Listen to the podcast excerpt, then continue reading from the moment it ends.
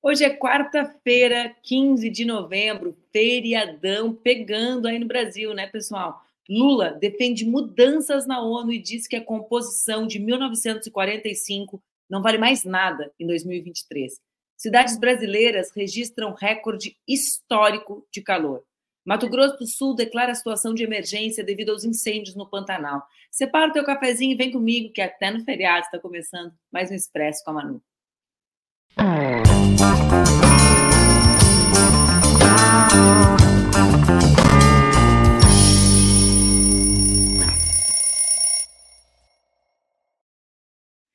dia, bom dia, bom dia. Bom dia, tá no ar mais um Expresso com a Manu, meu programa que acontece entre segundas e sextas-feiras aqui na rede, nas redes do Ópera Mundi, com transmissão simultânea nas redes Ninja. O Expresso acontece às 8 horas da manhã, faça chuva ou faça sol, seja feriado ou não. A Jana está na onda do feriado, vai aproveitar o feriado para acompanhar com mais calma o Expresso. Isso que acontece com a gente na vida, né, Jana? Ao invés da gente conseguir dormir no feriado, a gente pensa que vai fazer as coisas com mais calma. Bom, vocês sabem, podem acompanhar o Expresso ao vivo aqui às 8 horas ou então podem acompanhar depois, gravado, também no formato podcast. Eu já entrei no Expresso rindo hoje, mal consegui fazer a minha escaladinha ali, a minha abertura, porque ficar no bastidor com o Luiz Maurício é praticamente impossível, né? E ele já se conformou que sequer a obra dele vai ficar pronta, né? Então, já já, já, já chamo o Luiz Maurício para conversar comigo aqui sobre os temas do dia. Então, com o café pronto, feriado pegando, café passado, esses dias eu recebi uma correção do português sobre o expresso. Eu tentei dizer, ó, gente, aqui o café é passado, mas o que é expresso mesmo é o, o tempo do programa, que a gente tenta falar dos principais assuntos em 30 minutos. E ontem, na live semanal, naquela, naquela entrevista que o presidente Lula concede nas suas redes semanalmente, ele avançou o tom da sua intervenção contra o Estado de Israel. Isso já era esperado. Por qual razão?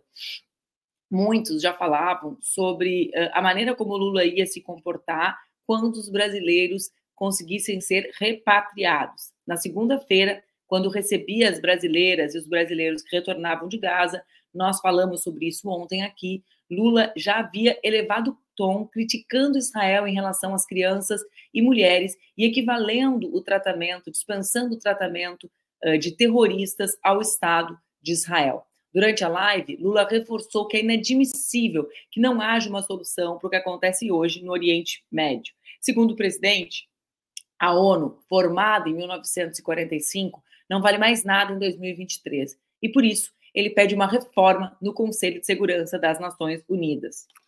Esse é um debate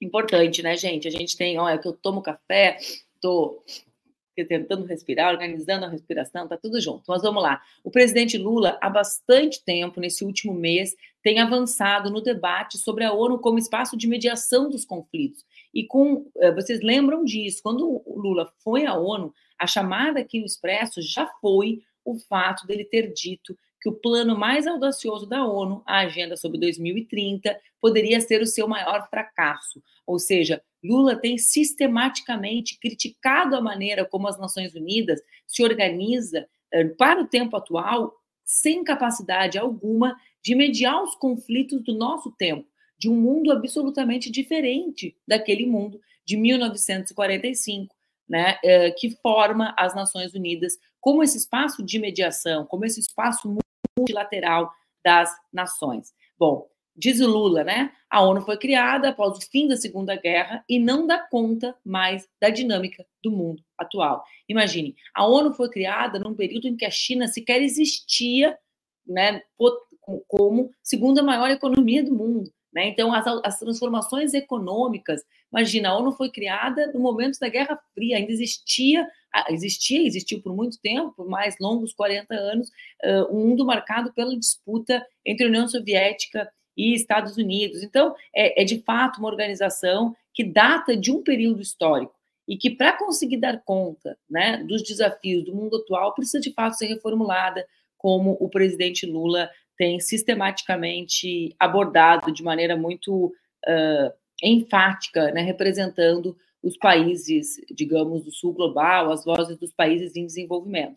Essa proposta ela é um recado direto aquele veto dos Estados Unidos à proposta do Brasil no Conselho de Segurança da ONU. Vocês lembram disso, né? Quando o Brasil conseguiu 12 votos favoráveis e o veto norte-americano fez com que a proposta não fosse adiante. A gente tem esse vídeo aí, vamos assistir?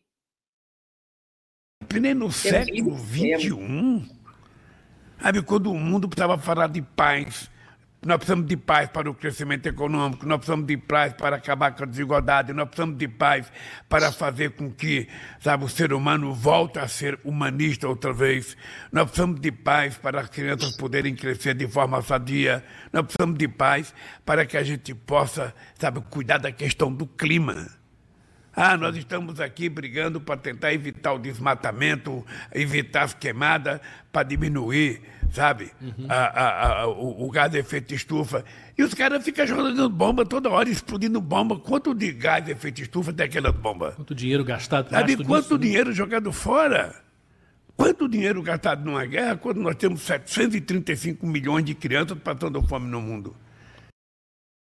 Bom, além disso, ele também. É humanismo. É isso que o Brasil tem que fazer. Lulão invocado, né? Estava invocado, tá, tá elevando o tom nos temas do. Era, esse era o que vinha depois, passou invertido, tá tudo bem. Lá, ela pode deixar, uh, deixa assim, deixa assim, lá era feriado, tu está aí no feriado de 15 de novembro, fazendo a produção do programa. Já estamos com a equipe da produção baqueada, porque à noite, na véspera do feriado, tô brincando, gente. É só. É para manter o nosso bom humor. Bom, mas além disso, Lula também, uh, Lula também avançou no debate sobre como vai uh, se portar com relação aos demais brasileiros. Né? Ele diz: olha, já repatriamos, e aqueles outros que querem retornar, estima-se que são entre 40 e 50 brasileiros, uh, devem também conseguir retornar. O Brasil vai manter os seus esforços a avaliação é que dificilmente essa segunda lista de repatriados vai conseguir deixar Gaza antes de todos os estrangeiros que pediram para sair deixarem o território.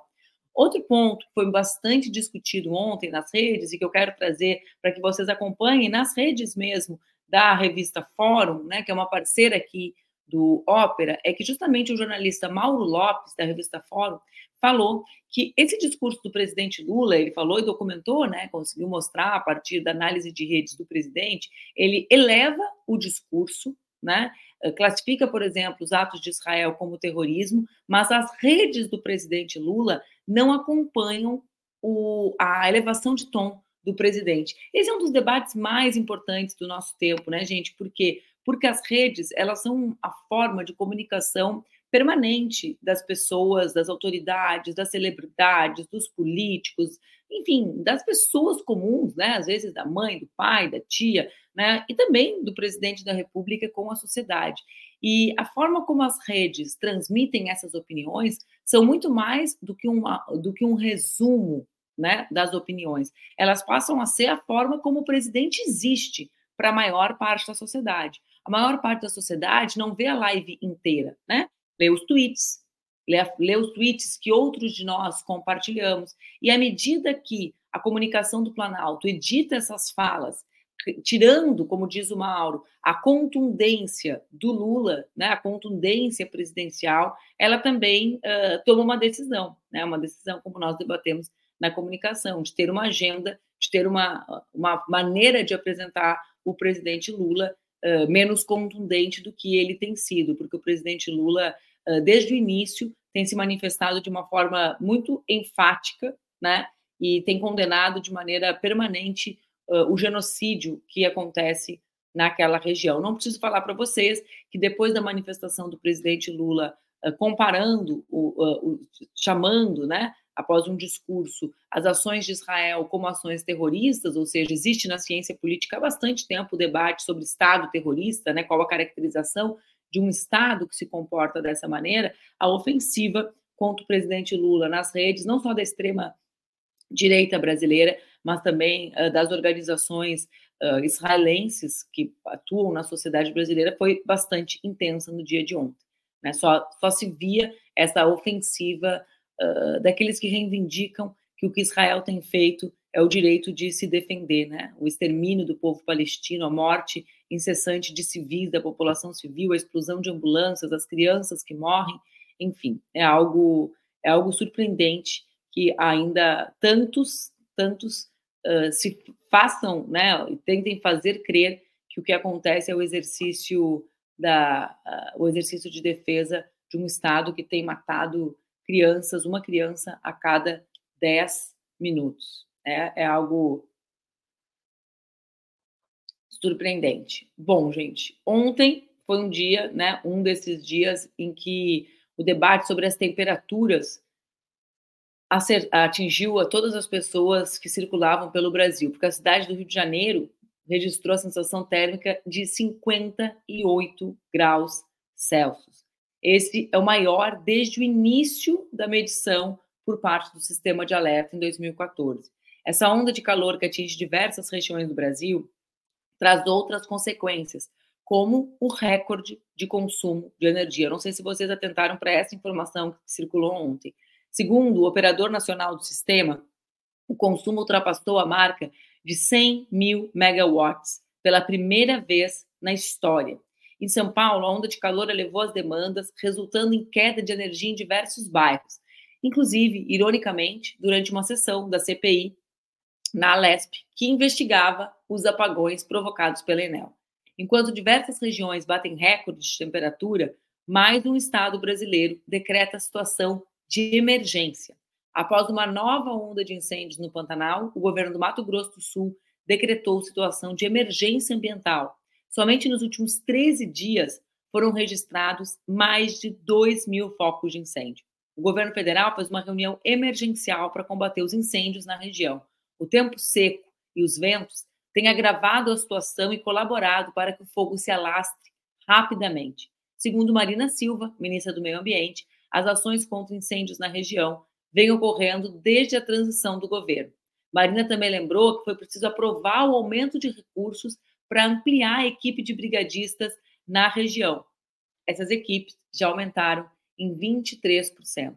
Tanto a Defesa Civil Nacional como o Ministério da Defesa vão auxiliar no combate aos incêndios, enviando aeronaves, brigadistas e caminhões. Como a gente fala sempre, né, gente, existem duas formas de negacionismo científico.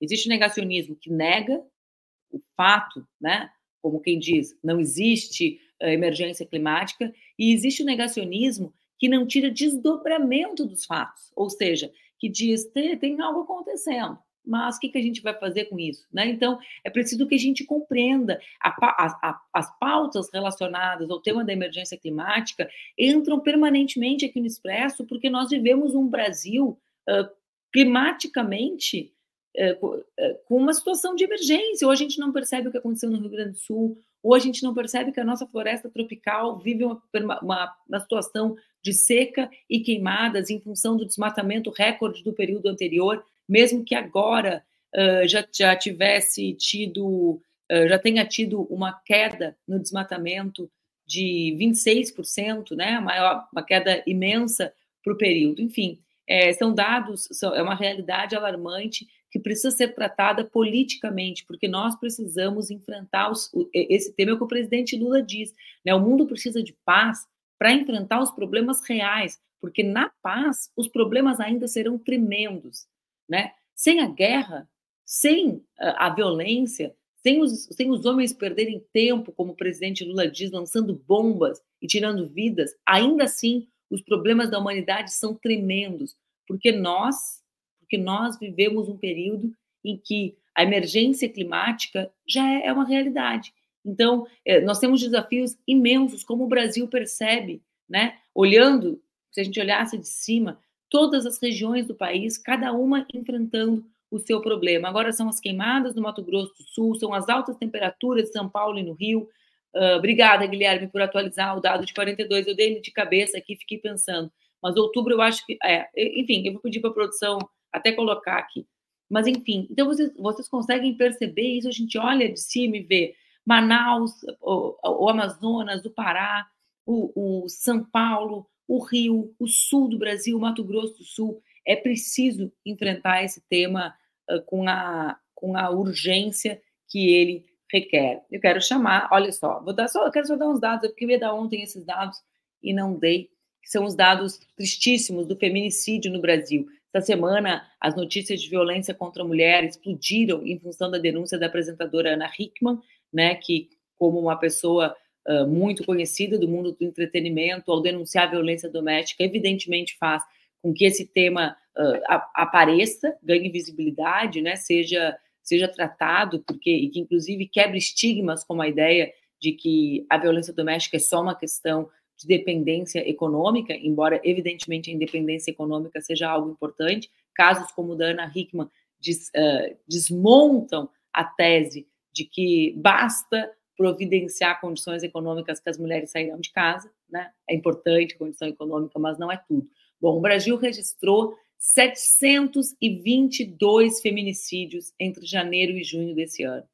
O ano passado, nesse mesmo período, haviam sido 704 casos. Esses dados são do levantamento feito pelo Fórum Brasileiro de Segurança Pública, com base nos dados das secretarias estaduais de segurança pública. De acordo com o levantamento, os 722 feminicídios ocorridos na primeira metade do ano totalizam a maior maior número da série histórica para um primeiro semestre já registrado desde 2019, quando começou a ser medido.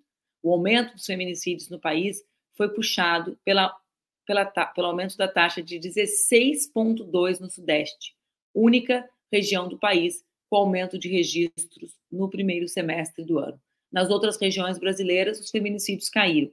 A menor queda percentual deu-se no Nordeste, 5 o maior impacto de queda, né, gente, que é a maior queda, menos 5,6%.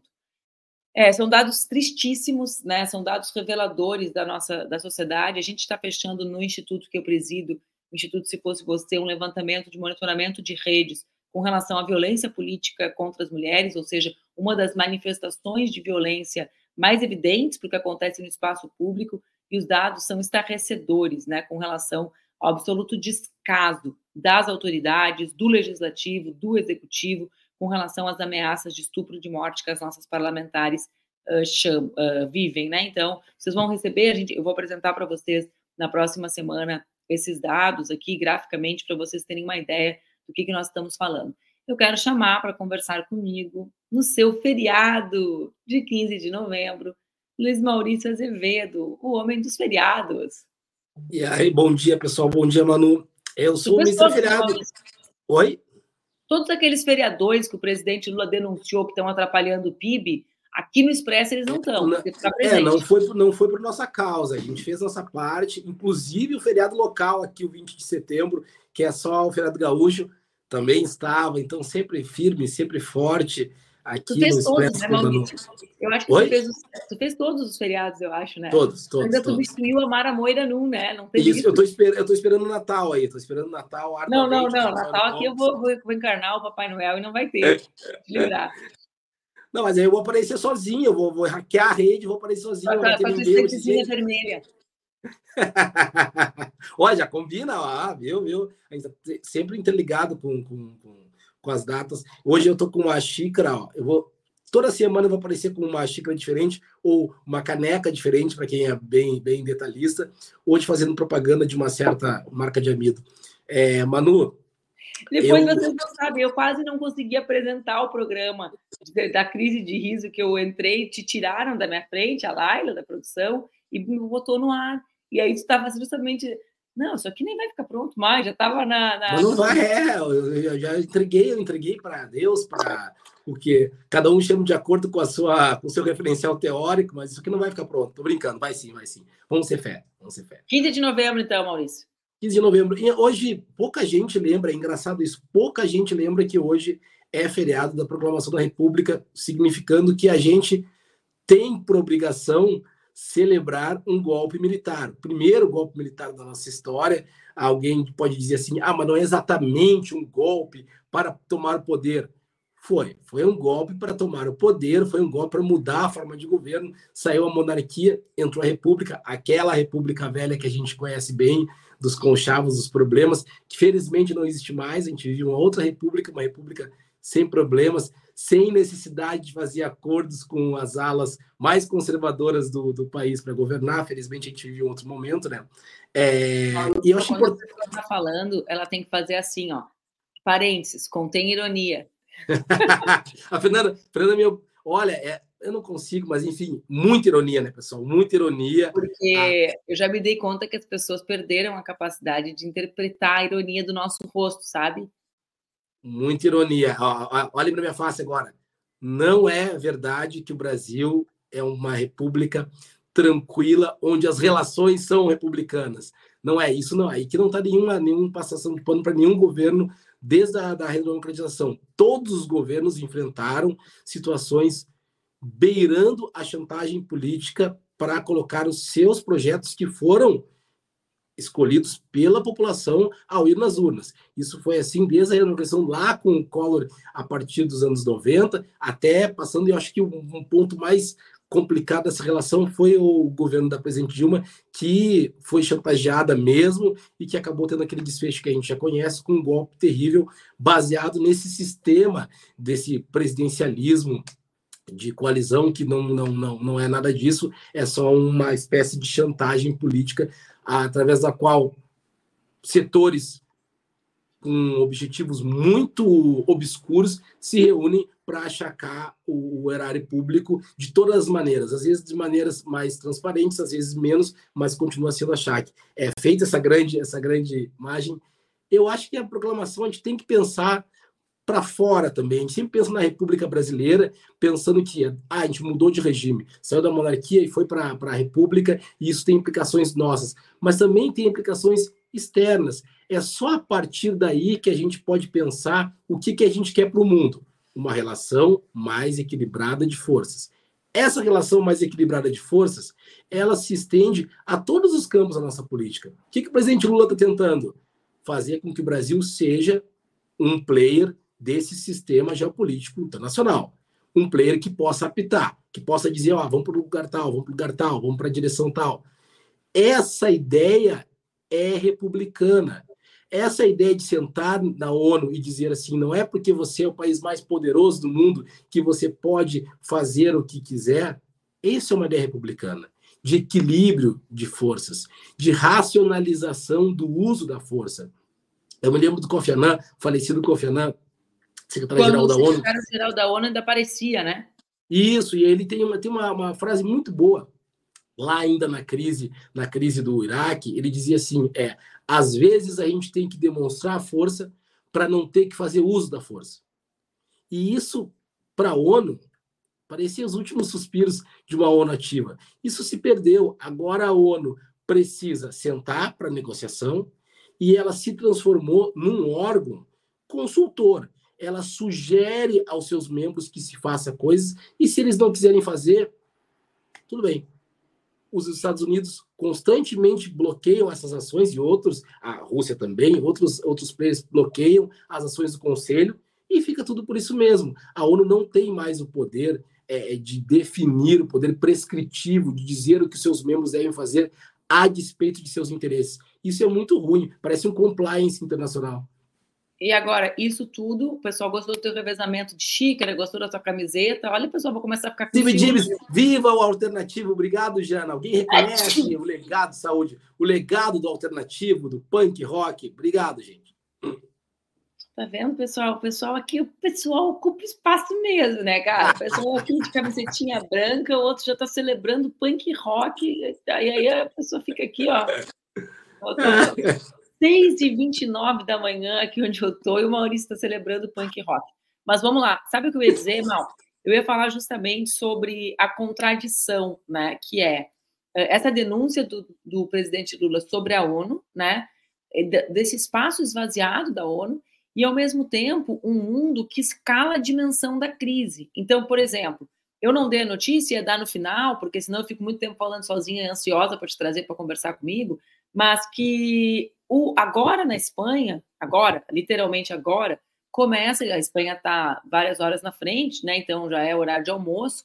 Uh, eles estão, Pedro Santos, o primeiro-ministro, está fazendo a investidura né, da candidatura dentro do parlamento, depois de construir aquele acordo que nós comentamos aqui várias vezes, um acordo dificílimo né, de ser construído para ter uma maioria que passa, inclusive, pela anistia dos políticos catalães, catalãos que organizaram uh, o plebiscito contra a decisão judicial. Pois bem, mas ele está fazendo isso diante de uma Madrid tomada nas ruas pela extrema-direita. Uma extrema-direita absolutamente mobilizada. Eu comentava né, que recebi uma mensagem de um amigo que está lá, que foi sair do hotel, está trabalhando, e o e o bordeiro do hotel perguntou que manifestação é essa. Olha no Google, teve um golpe de Estado na Espanha. Né? Ou seja, uma narrativa muito próxima das narrativas da fraude eleitoral do Brasil, ou da que o Milley já constrói de fraude eleitoral na Argentina. Então, é um mundo que a extrema-direita avança, avança em todos os países. Está lá na Espanha, a gente viveu no Brasil, está na Argentina, está né? Tá aqui nos Estados Unidos, a possibilidade de vitória do Trump. E nesse mundo, né, a ONU não tem papel nenhum. Então, é, é, não é uma contradição muito grande, aumenta a crise e diminui a, e diminui a possibilidade. Ó, aqui a, a Maria Isabel está falando de algo que há bastante tempo, né? Que, uh, que é o tema de como o Brasil Paralelo organiza as discussões da sociedade brasileira. Eu não sei, a, a, uma parte da esquerda sequer sabe o que é Brasil Paralelo, né? Que é hoje o, o maior anunciante das plataformas durante o período eleitoral, Maurício, durante o período eleitoral, tá? Ou seja, que estava lá os políticos investindo nas suas candidaturas em anúncio no Face, no Insta, etc. O Brasil Paralelo colocava mais anúncio que a Ambev. Ambev, a gente cresceu vendo propaganda das cervejas da Ambev, né? Na Globo, lá, pessoal desfilando, não é camarote, não é isso? Imagina a dimensão, da maneira como eles pautam os discursos. Então, é esse mundo, né? Diz que, e diz que o cara ainda falou para ele, assim, põe no Google para ver que teve um golpe de Estado, né? Ou seja, a resposta é completa, né, Mal? Ela tem o Google e tem um golpe de Estado na mesma frase, né? Dessa construção. Então, é diante desse mundo, né? Com esse tipo de problema que não tem ONU à altura, né, Maurício? Não é um mundo tranquilo, é, deixa eu fazer uma menção, Mônica De Bolle e Laura Carvalho. Vale muito a pena ler esses livros sobre economia, especialmente para uma pessoa como eu, que não compreende economia, e elas explicam maravilhosamente em seus livros. É, eu acho que esse papel da, da, da, da, da direita é uma surra para nós. Nós não conseguimos avançar em várias coisas no quesito organização para lutar e a gente já falou sobre isso várias vezes aqui, sobre ocupar o debate público. Nós não conseguimos avançar, nós continuamos fazendo política é, em, em, em grande estilo, no estilo anos 80. Nós não conseguimos entender que o mundo caminhou e eles conseguiram.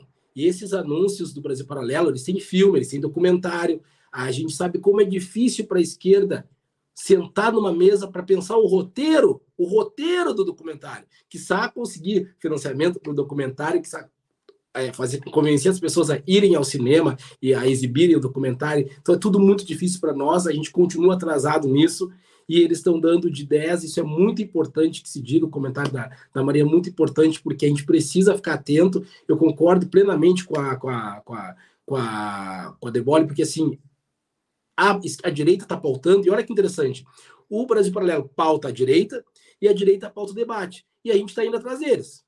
E a gente não consegue, a Manu falou disso, acho que umas três semanas atrás, a Manu falou especificamente isso. Nós não conseguimos colocar as nossas pautas, nós estamos sempre respondendo contra retrocessos, nós estamos sempre evitando que as coisas fiquem piores, nós estamos sempre discutindo que não podemos tolerar tal coisa porque isso vai ser um atraso. Ah, recentemente a gente discutiu sobre ah, vai ser proibido o casamento de pessoas de mesmo sexo, etc. E tal, é, a, reunião, a união homoafetiva vai ser proibida.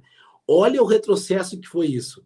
A gente não consegue partir para outras pautas que eram importantes para o ganho dessas mesmas, desses mesmos grupos. É como se a gente tivesse que ficar apagando incêndios que são toda hora acesos, com o objetivo de nos colocar apagando incêndios e a gente não consegue avançar.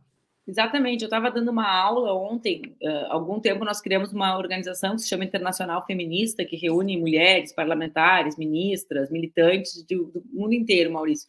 E eu dei a aula antes de ontem, né, uh, terça-feira, sobre, não, segunda-feira, de foi segunda-feira, olha a pessoa sem noção de nada, né, e não está nem tendo feriado. mas nesse, nessa aula era uma aula sobre comunicação. E uma das perguntas é justamente como fazer comunicação. E eu falava justamente sobre isso, Maurício, sobre o desafio das mulheres que ocupam esses espaços de destaque, ou seja, que são ministras, que são uh, parlamentares, né, conseguirem não falarem apenas sobre as pautas que a extrema-direita propõe, porque cada é, é, um tema, né? Às vezes as pessoas nos falam assim, e, e por isso que a pesquisa que Se Fosse Você está fazendo é tão importante. Por quê? Porque por que, que a gente só fala sobre essas violências? Porque a gente fala sozinha, Maurício. Entendeu? Então eu dizia, olha, tem uma equação aqui que é difícil de montar, que é a equação. Bom, as mulheres e os negros, as mulheres só falam de, da violência que sofrem, os negros só falam do racismo que vivem. Por quê? Porque são os únicos interlocutores das violências que vivem. E a gente vai provar isso uh, estatisticamente, né? Ninguém fala sobre as ameaças de morte das nossas mulheres, mesmo que a Marielle já tenha sido executada. Né? Então, eh, na prática, esse é um dos dilemas. Como, como enfrentar a agenda deles tendo uma, uma agenda própria? E talvez o nosso problema seja a falta dessa agenda própria. Ver que quando existe uma agenda, como, por exemplo, Agora o presidente o Lula pauta uma agenda, reformulação das Nações Unidas. Aí a extrema direita se perde. A extrema direita se perde, entende? Agora, com as outras pautas, não. Então, assim, é acho que é importante que a gente perceba isso.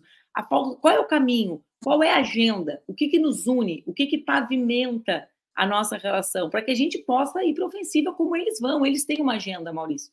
Né? Agora, por exemplo, eles estão produzindo um imenso documentário sobre o tema da legalização do aborto. Imenso documentário. Né? Quem fica lá olhando as propagandas deles, seja por trabalho ou porque aparecem na sua tela, sabe o que eu estou dizendo. As pessoas não sabem nem quem são os investidores, Maurício. O vice-prefeito de Porto Alegre, por exemplo, a turma fala assim: ah, eu quero entender o poder do Ricardo Gomes. Então, entendam Ricardo Gomes e Brasil Paralelo como uma coisa só, né? Uhum. Como parte de uma mesma coisa importante é, é como se o cara fosse sócio da Globo nos anos 80, entendeu? É como, né? E a gente não soubesse. É tão ridículo que é como eu te dizer assim: vocês sabem que o vice-prefeito da, da, da cidade é sócio da Globo? Ah, não, verdade. Pô, como é, que, como é que a gente está na luta contra os caras? A gente mal entende o que os caras estão fazendo. E entender que a gente colabora com isso, isso é um problema, assim, aquela, aquela máxima do jornalismo investigativo, siga o dinheiro, né? A gente tem tanta dificuldade de aceitar que as nossas compras, que os nossos likes, que os nossos cliques, que a nossa atenção é valor. E esse valor tem que ser racionalizado, a gente tem que entregar isso por uma pauta que a gente é, que a gente é, confie, que a gente acredite, não dá para dar atenção, audiência, interesse para aqueles grupos que trabalham para o nosso desaparecimento, a gente tem dificuldade de entender isso. A gente diz assim, não, não, mas é, uma coisa é eu consumir neste supermercado, outra coisa é minha posição política de votar no presidente A, no partido A ou B. Não é a mesma coisa. É a mesma coisa. A politização de todos os aspectos da vida do indivíduo, ela não é uma escolha, ela é uma realidade. Aí, nesse caso da, da, da, das mídias, é muito importante entender as pessoas dizem assim não não mas eu não vejo eu não vejo esse canal eu não estou ligado nesses temas portanto isso não me afeta portanto não tenho que dar é, é, é, dar interesse a isso. Mas o interesse já existe. E, e muito porque nós viramos as costas para esses grupos com os quais a mídia a mídia tradicional não dialoga mais e a gente fica rindo, dizendo assim: ah, eles são um bando de doidos, que afinal de contas eles não conseguem nem assistir o Jornal Nacional, imagina o resto. Sim, mas esses bandos de doidos, por assim dizer, votam, decidem, debatem, elegem deputados que vão governar a vida do bando das pessoas que se consideram sábias e equilibradas que somos nós. Então não é possível a gente ficar alheio a essas estratégias. A gente tem que saber quem são, o que estão fazendo, o que estão pensando, aquela coisa meio Globo. alimentam. Isso, já que a gente está pensando no, no, padrão Globo. Aquele, a ideia de identificar, identificar aquilo que a gente precisa compreender. A primeira coisa para medir algo é identificar. A segunda, depois de, de identificar, você mede, depois você vê como você pode resolver. E há um problema ético, claro que há na discussão da, da, da, das mídias no Brasil, mas há também um problema básico de ação concreta política, que é o que a gente vai fazer. A gente precisa entender que tem que ser feito algo no campo da comunicação. A gente não pode achar que a comunicação é só um mural. A gente vai lá na época das eleições e coloca coisas que a gente quer dizer para as pessoas e depois sai correndo. Se elas não ouviram, o problema é delas. É. E mais que isso, né, Mal? É, é, é, exatamente isso, e mais que isso, porque os nossos problemas de comunicação são problemas políticos, né? Que é o que eu falava para as pessoas: olha, não adianta, não tem como superar o problema técnico, comunicacional, de ah, o conteúdo tem baixa performance, ou está usando a, a, fonte errada, né, a linguagem errada para a plataforma. Tudo isso existe, gente. Né? Às vezes fala assim, qual é o problema das redes? Olha, tem jeito certo de falar? Tem jeito certo de falar. Tem cor, linguagem certa? Tem. Cada plataforma tem uma. Mas mais do que isso, existe algo que é anterior, que é a capacidade de ler os problemas da sociedade e as razões pelas quais a sociedade pensa de uma maneira ou outra. Então vamos lá tem um, um trambolho, um, um canhão de comunicação do lado de lá apontado que a gente sequer sabe que existe. Se eu perguntar o seguinte, ah, será que monitoram os conteúdos dessas redes, do ponto que não estão atacando, não, não são as redes de ataque? Maurício, um dia eu fiquei apavorada. Eles têm uns canais, tipo assim, de nutricionista, de uma turma que fala de outros temas, tá? Maternidade, nutrição, etc. E aí, no meio do programa, tá lá falando, sei lá, de regime low carb, e aí, ou, ou, maternidade de tal jeito, amamentação, aí no meio soltam assim, isso aconteceu, é real. Não, vocês viram essa loucura, né, que a Manuela apresentou? Casamento de mãe com filho. Entendeu? É uma. No meio. Isso é real, é uma pessoa que eu processei, entendeu? Então, assim, eles é, é, um canhão o dia inteiro, não é só de política, é de variedades, é dos assuntos que interessam as pessoas e eles vão organizando a partir disso. Então, a gente sequer sabe os assuntos que estão debatendo para poder produzir, né, para poder produzir uma comunicação eficiente. Então, uh, bom, vamos longe, hein, Maurício? Sempre, ah, sempre, ah, sempre. A nossa companheira aqui que propôs o debate da, do eu? Brasil Paralelo. A gente estava concentrado, Maria Isabel. Eu? Maria, Maria Pauteira, viu? A Maria Pauteira, exatamente, chegou pautando tudo. E eu queria fazer eleição hoje, Maurício, do melhor comentário que é o comentário do Lucas Ávila. É Ávila, né, cara? Não é exatamente Dávila, que nem eu, mas o meu pai... Olha o nepotismo, olha o nepotismo. Mano. O meu pai diria assim, é, é Ávila e é Adorno, né? Então... Ó, que junção. Não, não é esse. A Laila me sempre me, me, me tratando como alguém cap, muito capaz intelectualmente. Laila é a, é a vacalhação que eu quero, não é Olha aqui, o Lucas Ávila, Adorno diz: Brasil Paralelo é a porta de entrada para a extrema-direita e outras drogas. Mas é verdade, é o melhor comentário, mas é verdade. E a gente precisa entender. É ironia, mas não é. Exatamente o que isso significa, né? Ter um espaço que é uma grande globo, digamos, produzindo eh, conteúdo sem nenhum tipo de, de filtro, né? apenas de um lado, formando a opinião da grande massa de pessoas com, com a forma como a internet é regrada hoje, né, Maurício? Então, comprando os anúncios do Google no leilão ali, colocando lá em cima, pergunta assim: uh, o que é tal coisa? Segunda Guerra Mundial, o que foi? Aí o cara vai lá e taca ali um anúncio no primeiro lugar do Google dizendo que era uma guerra que o, que o nazismo era de esquerda. Né? E fica por isso é. mesmo. Até porque a gente tem, a gente perdeu, eu já falei disso aqui, a gente perdeu é, interesse em discutir com pessoas que a gente acha que não tem retorno. Só que isso é um problema enorme. Todas as pessoas têm ponto de retorno. Todas as discussões não estão vencidas a priori, não estão perdidas a priori. Senão, não haveria necessidade de fazer esses canais.